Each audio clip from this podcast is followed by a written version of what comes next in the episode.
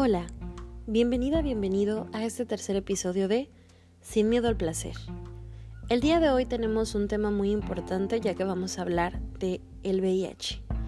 ¿Qué es? ¿Cómo se transmite? ¿De qué trata? Para esto se encuentra conmigo el psicólogo Rafael Dávila Medellín, quien está muy familiarizado con el tema. Hola, ¿cómo están? Es un placer estar aquí y venimos a hablar de este tema muy importante para todas, todas y todos. Muchas gracias, Rafa.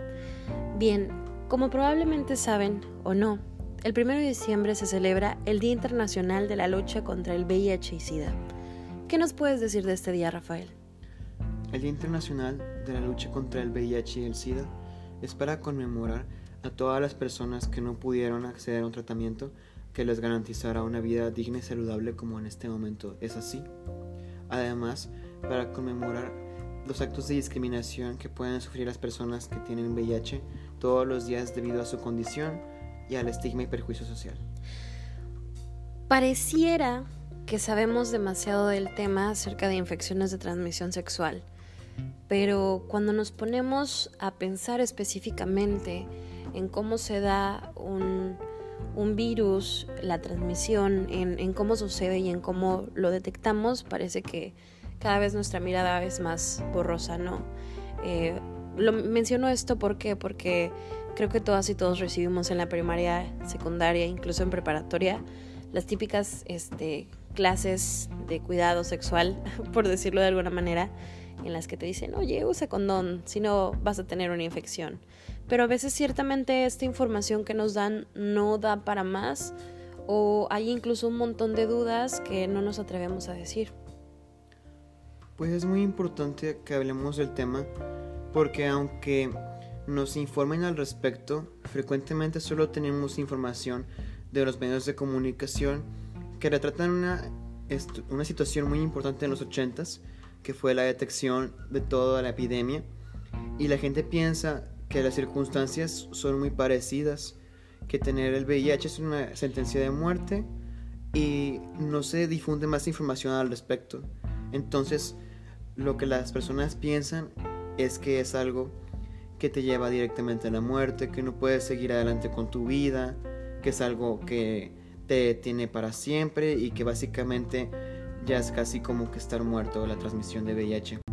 Y bueno, pasa mucho que decimos VIH y la gente piensa inmediatamente Freddie Mercury, muerte, estar en convaleciente en una cama, incluso usualmente eh, me dicen cuando hablan de VIH no dicen VIH, dicen SIDA.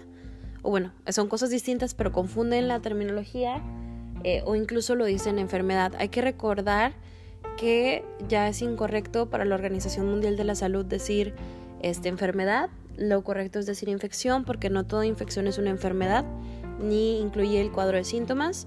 Además de que la palabra enfermedad contribuye a la estigmatización y a que sea incluso más difícil el poder eh, acudir a un tratamiento en caso de. Sí, cuando hablamos, por ejemplo, de contagio, enfermedad, contaminación, notábamos en cuenta que las personas que viven con VIH pueden llegar a ser víctimas de discriminación por prejuicios y desinformación e ignorancia. Entonces, utilizamos terminologías que no impliquen la estigmatización para permitir que la gente que vive con estas situaciones pueda vivir una vida digna sin discriminación, como todo el mundo merecemos vivir. Todos y todas, todos somos acreedores a los mismos derechos. Entonces, una condición en nuestra sangre o en la sangre de otras personas no significa que haga que la gente sea menos acreedora a algún derecho o no. Y bueno, ahora sí vamos a responder la duda principal. ¿Qué es el VIH? Las siglas VIH significan virus de inmunodeficiencia humana ¿Qué es lo que hace este virus? Este virus entra en nuestro cuerpo y se encarga de destruir nuestras defensas. Hay que entender que el virus se encuentra en la sangre, el líquido preseminal, el semen, los fluidos vaginales e incluso la leche materna. Es muy importante entender que para que esto se transmite, estos fluidos deben tener contacto con las mucosas o el torrente sanguíneo de otra persona. Estamos hablando entonces de que hay tres principales vías de transmisión que es la vía sexual, por la cual el 90% de los casos este, se han transmitido, la vía sanguínea, que está relacionada principalmente con el uso de drogas inyectables, y la transmisión vertical, que se refiere de una madre gestante a su hijo. ¿Puedes decir algo más sobre el VIH, Rafael? Pues es importante que tomemos en cuenta no solamente las vías de transmisión, sino dos conceptos muy importantes que son la carga viral y el conteo de células CD4. Cuando hablamos de carga viral, nos referimos al número de células en el cuerpo que están infectadas con VIH y estas se relacionan de una forma muy similar con el conteo de células CD4, las células del sistema inmunológico, que son las que son infectadas por el VIH. Es decir, el VIH lo que hace es infectar células del sistema inmunológico y las convierte en fábricas del virus. Entonces, mientras más alta sea la carga viral, más alta es la posibilidad de transmisión. Y asimismo, mientras más bajo sea el conteo de células CD4, más posible es que la persona desarrolle más síntomas que le conlleven a desarrollar lo que es el síndrome de inmunodeficiencia adquirida, lo que es el SIDA, que no es lo mismo que VIH, porque el VIH solamente es la infección, solo es el virus. El SIDA ya es la etapa final de esta infección, cuando el sistema inmunológico está muy deprimido y da paso a enfermedades oportunistas.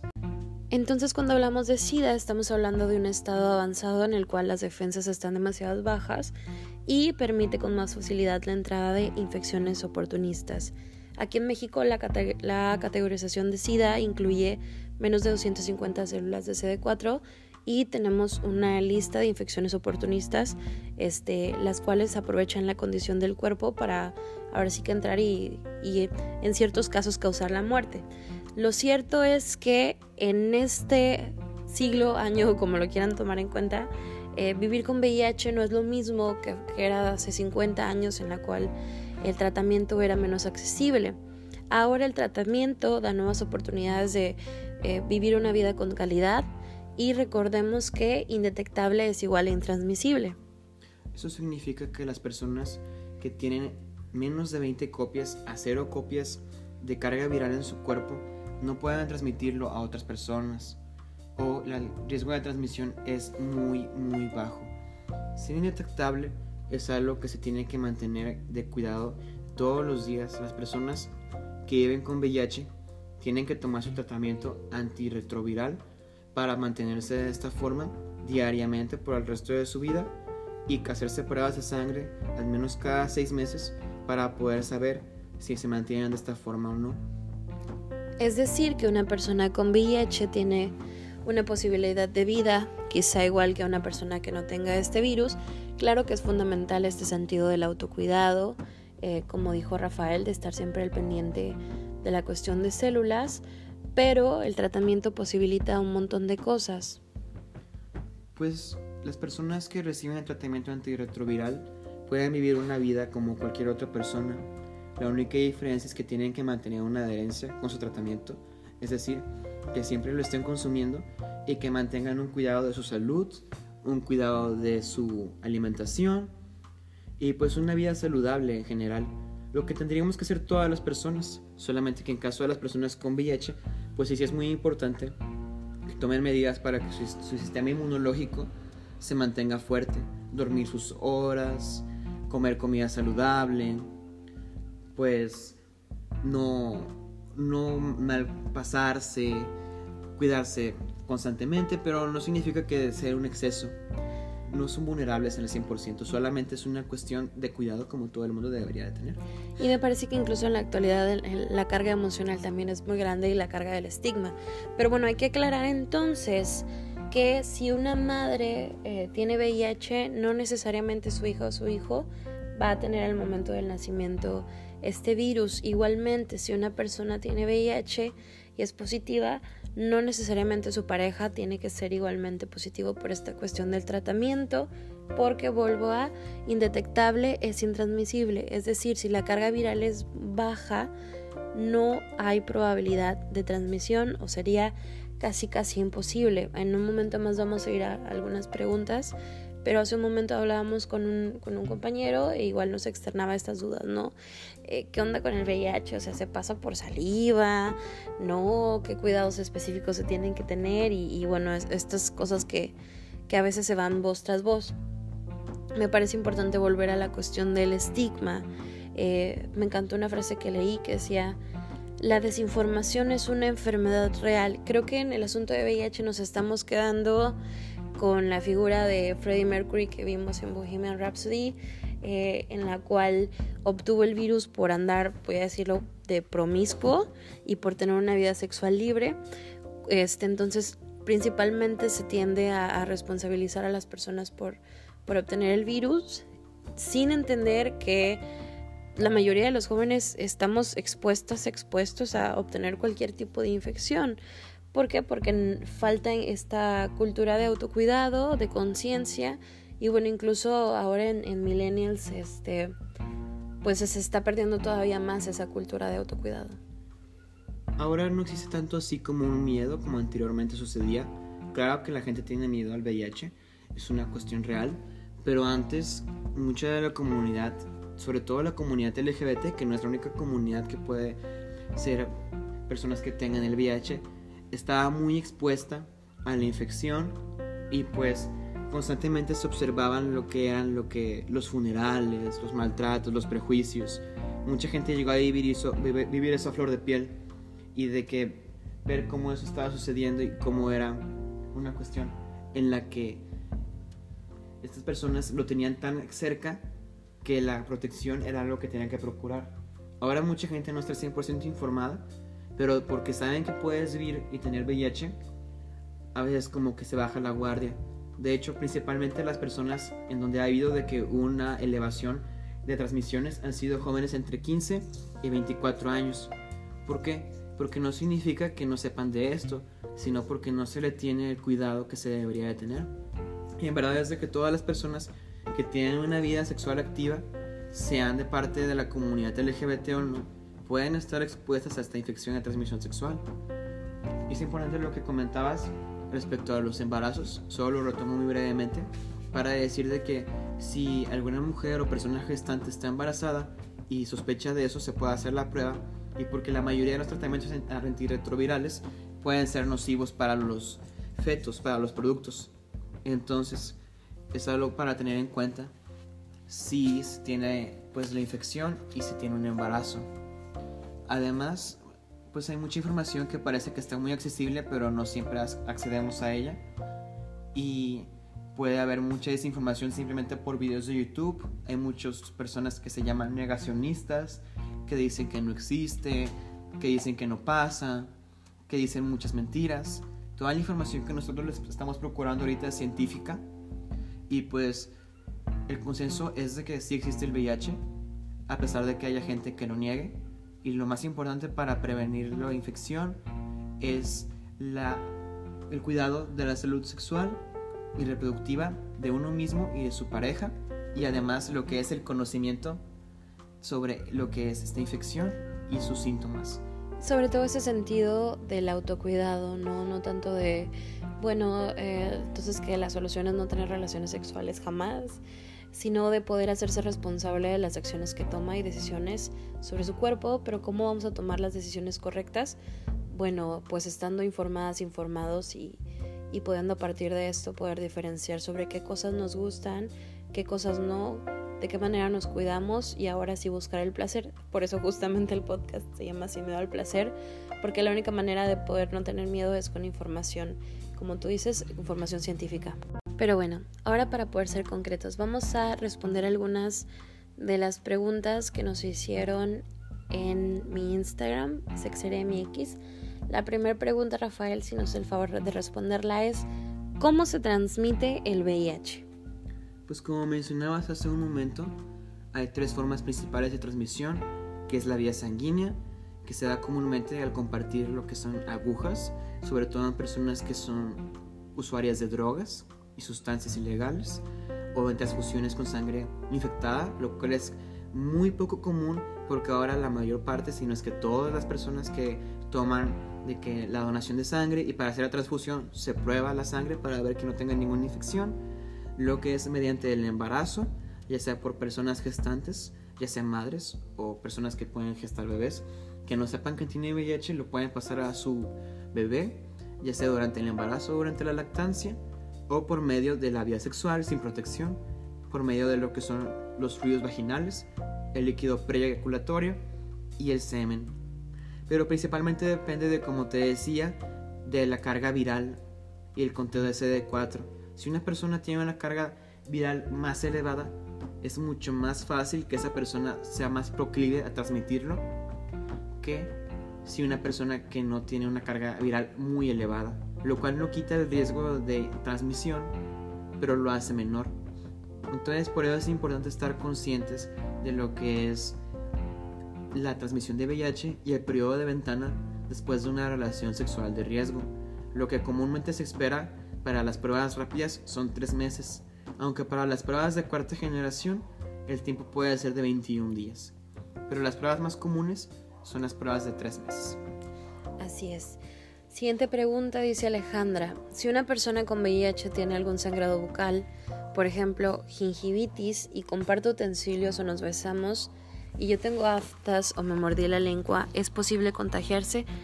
Bueno, en este caso estamos hablando de una situación bastante específica por lo que veo. Demasiado. Pero tendríamos que volver, Alejandra, a tener en cuenta esta cuestión de la carga viral. Eh, en teoría, lo que describes sí podría posibilitar, porque estás mencionando eh, una gingivitis y un sangrado bucal, un sangrado bucal, o en este caso, este, morderse la lengua. Sin embargo, volvemos a este tema, si ya el medicamento y carga viral baja, la posibilidad de, este, ¿Transmisión? sería casi, iba a decir detección, sería muy muy baja. Pues sí es adecuado que digas que detectable, porque de hecho, si una persona tiene menos de 20 copias en su cuerpo son indetectables e intransmisibles, al menos así se considera, y el riesgo de transmisión es muy bajo, pero pues se tiene que seguir haciendo la revisión porque pues las células de VIH siguen viviendo lo que es el virus en lo que es la médula ósea y si la persona pierde la adherencia a su tratamiento pueden volver a salir para seguir infectando más células CD4 y hacerse resistentes al tratamiento que se estaba recibiendo. Pero, a pesar de que es una situación muy específica, lo más recomendable sería que si uno o una sabe que está como en esa situación de riesgo, intentará prevenir lo más que se pueda ese tipo de situaciones donde sabemos que la transmisión es posible. Bien, gracias. Nuestra siguiente pregunta dice es Andy y nos pregunta ¿por qué es más frecuente la transmisión de VIH en personas homosexuales? Esto lo menciona porque últimamente ha estado apareciendo en internet ciertas notas que dice que principalmente este, bueno, no, dice lo contrario. De hecho, estas notas nos indican que en, en, las investigaciones que se han realizado, la mayoría de las portadoras en VIH en México son mujeres que han sido, este, o bueno, que han recibido la transmisión por vía de su pareja estable, en este caso su esposo, el cual ha tenido relaciones sexuales con otros hombres. Sí, por eso es muy importante la terminología. Más allá de las orientaciones sexuales, el término hombres que tienen sexo con hombres se utiliza para referirse a las personas que son hombres o que se consideran varones, aunque sea cromosómicamente, que tienen sexo con otros hombres y que puede ser que tengan sexo con mujeres también, y así si son sus parejas estables o no. Entonces, lamentablemente mucha de la transmisión de VIH actualmente sucede durante el sexo heterosexual, aunque no tiene que ver con la orientación sexual ni la identidad de género es solamente que es una estadística que se ha estado comprobando y que lamentablemente para muchas mujeres que son portadoras, la mayor parte de los estudios y tratamientos se enfocan en varones, porque el principio de la detección de la infección a mediados de los 80s o finales de los 70s empezó de que en varones homosexuales, pero no significa que sea específico de esa categoría. Como les decía en un buen momento, nosotros recibimos mucha información de medios de comunicación de ese momento como decía Erika, de Bohemian Rhapsody, otras películas, y como que nos quedamos con esa idea. Se hablaba antes del cáncer rosa o el cáncer gay para referirse al VIH. No es cáncer, no es rosa y no es exclusivamente de la comunidad LGBT. Por eso es importante que si tenemos una vida sexual activa y tenemos alguna relación de riesgo, podamos hacernos la prueba cada cierto tiempo. Incluso tener en cuenta que incluso, aunque repetí incluso, eh, teniendo una pareja estable, aún así es eh, esencial hacerse pruebas de infecciones de transmisión sexual cada cierto tiempo. Y ahora, eh, esto es una situación bastante incómoda porque tengo colegas que trabajan en centros de salud y pues bueno, es bastante difícil decirle a una mujer que, que tiene VIH en el sentido de que pues la mayoría de ellas eh, son señoras ya y te mencionan al momento de dar el, diagnóstico pues que únicamente han tenido una pareja sexual en su vida y que esta ha sido su esposo, Entonces ahí se ve ahora sí que lastimada la confianza y es como un doble eh, una doble noticia fuerte es probablemente te están siendo infiel, te fueron infiel y tienes VIH, que si la persona no está lo suficientemente informada, pues va a resultar ahora sí que en, una carga emocional también eh, muy fuerte y algo difícil. Sí, aunque existe la figura legal de la responsabilidad compartida, que significa que ambas partes de una relación sexual son responsables sobre su propia salud sexual también. Y no es por decir que no sea importante que nuestras parejas piensen en nuestra salud, sino que también nosotros, nosotras o nosotros tenemos que estar al pendiente de nuestra propia salud sexual y que no siempre todas las personas que son portadoras lo saben. De hecho, una estadística refleja que dos de cada tres personas que tienen VIH no lo saben. Por eso es muy importante la prueba rápida. Exacto, y bueno, de hecho hay bastantes centros o lugares en los cuales te puedes realizar la prueba. Uno de estos está en Monterrey, por ejemplo, Coma, que es Comunidad Metropolitana AC, que está en Isaac García Zaragoza, en la cual tú puedes hacer una cita por medio de Facebook para acudir a realizarte una prueba rápida de VIH. Comúnmente el protocolo te indica dos pruebas rápidas y en dado caso se pasa que ambas salgan positivas, se pasaría a hacer una prueba ELISA, que es la más eh, específica respecto a este tema. Y bueno, además está Salud Digna, el cual tiene las pruebas de VIH aproximadamente en 100 pesos y los centros de salud también tienen pruebas rápidas de VIH, además de distintas campañas. El punto es poder responsabilizarse, poder acercarse y ahora sí que realizarse la prueba sin miedo, porque ya sabemos que VIH no es igual a muerte, no es igual a, no esperanza, pero igual siempre teniendo en cuenta este sentido de autocuidado. Sí, también es importante mencionar al Capacits, que se encuentra en la colonia Miguel Nieto. No tiene número, pero si se bajan de la estación central y viven en Monterrey, pueden llegar ahí por caminando varias cuadras hacia un parque que queda cerca de varios moteles. Bueno, es por parte de la zona pero principalmente hay varios capacites en todo México y también tienen el protocolo de hacer la prueba gratuita y brindar atención a quienes no tengan un seguro. Lo ideal es que la gente que pues tiene VIH pueda estar afiliada a algún seguro o en todo caso se puedan afiliar al Seguro Popular que les va a dar lo que es la medicación de forma gratuita.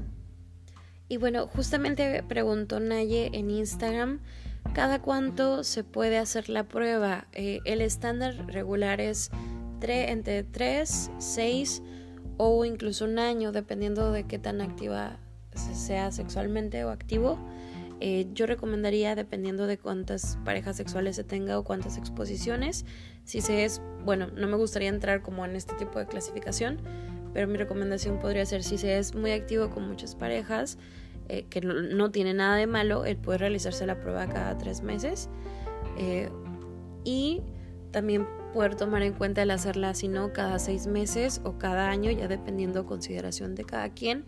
Lo que sí es esencial es sí hacerla mínimo una vez al año para pues poder estar eh, consciente de nuestro estado serológico. Sí, además que existe la prueba de cuarta generación de las pruebas rápidas.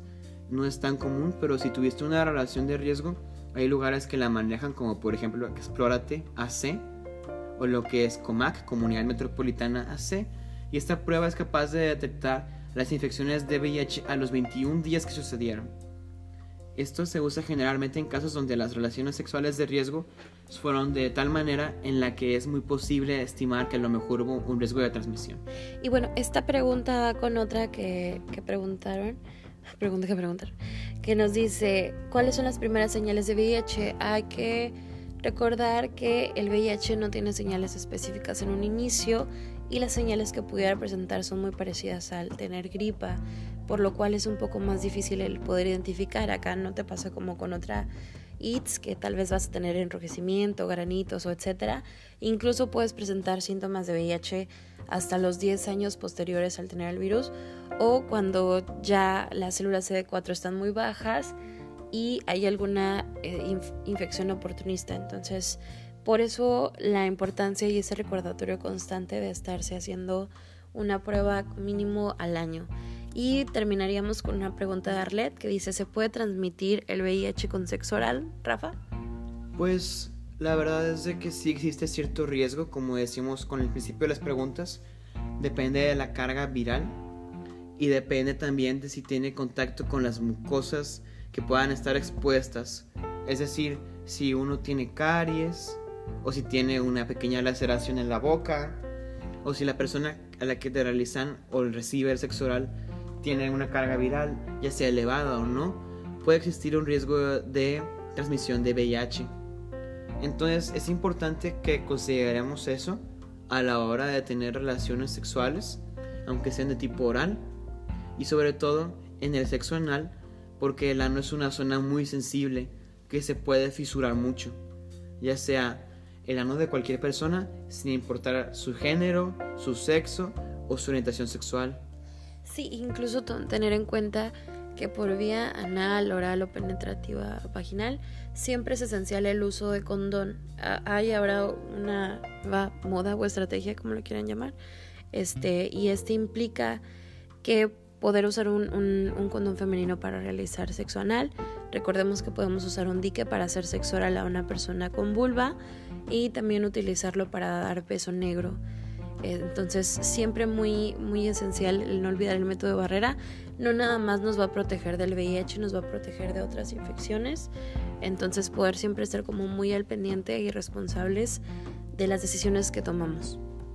Sí, es muy importante tener conciencia de nuestra propia salud sexual y la de nuestras parejas, porque solamente si conocemos al respecto de lo que es esta infección, podemos prevenirla y podemos, en todo caso, impedir la transmisión hacia más personas. Existe una estrategia por parte de la OMS que se llama 90-90-90, que se trata de que el 90% de las personas que tienen VIH sepan de su estatus, 90% reciba tratamiento y 90% sean indetectables. Hasta ahora todavía no se ha podido trabajar en una cura, pero si se trata las personas que tienen VIH efectivamente y se mantienen en su tratamiento, eventualmente la transmisión puede llegar a niveles muy bajos. Y bueno, creo que cerramos con la frase, la desinformación es una enfermedad real. Si conoces a una persona que tiene VIH y es una persona que quieres o tal vez no, lo mejor que puedes hacer es informarte, no mirar a esta persona con lástima, pobrecito, qué feo es vivir con VIH, ya que recordemos que esta infección no determina la vida ni la calidad de vida de esta persona. Lo mejor que puedes hacer es compartir la información, te invitamos incluso que compartas esta información, que puedas este, saber más del tema y que tomes un poco más de cuidado respecto a tu cuerpo y tus prácticas sexuales. Es importante también recordar que hay ciertas cosas que no transmiten el VIH. Los besos no transmiten el VIH, la saliva no transmite el VIH, compartir los mismos utensilios de comida o el baño no transmite el VIH, así como tampoco abrazar a alguien, saludar de beso, saludar de mano, estar en una alberca, sentarse en el mismo lugar, trabajar en el mismo estado, o sea, bueno, en el mismo lugar. Sí, en el estado, porque mucha gente pues diría de que aquí no pasa, pero pasa en todos lados. Lo importante es que tengamos en cuenta de que solamente se puede transmitir de distintas formas y que todos los demás cosas que pensemos pueden ser perjuicios de nuestra parte. Y, no juzgar, ¿no? No sabemos exactamente cómo fue la transmisión, no podemos pensar que era por llevar una vida sexual muy activa y si sí, pues así sucede. Entonces, pues sería todo. Muchísimas gracias, Rafael, por participar en este episodio. Estoy muy contenta. Creo que ha sido muy valiosa tu participación. Muchas gracias. Yo te agradezco por invitarme y les recomiendo que si tienen sospechas sobre lo que es el VIH o cualquier otra ITS, lo más importante es que puedan realizarse las pruebas, no para que se sientan mal por si la persona porque pues es cercano ustedes lo tienen o ustedes lo tienen, sino para que ustedes puedan estar conscientes de su salud y si lo necesitan tomar un tratamiento.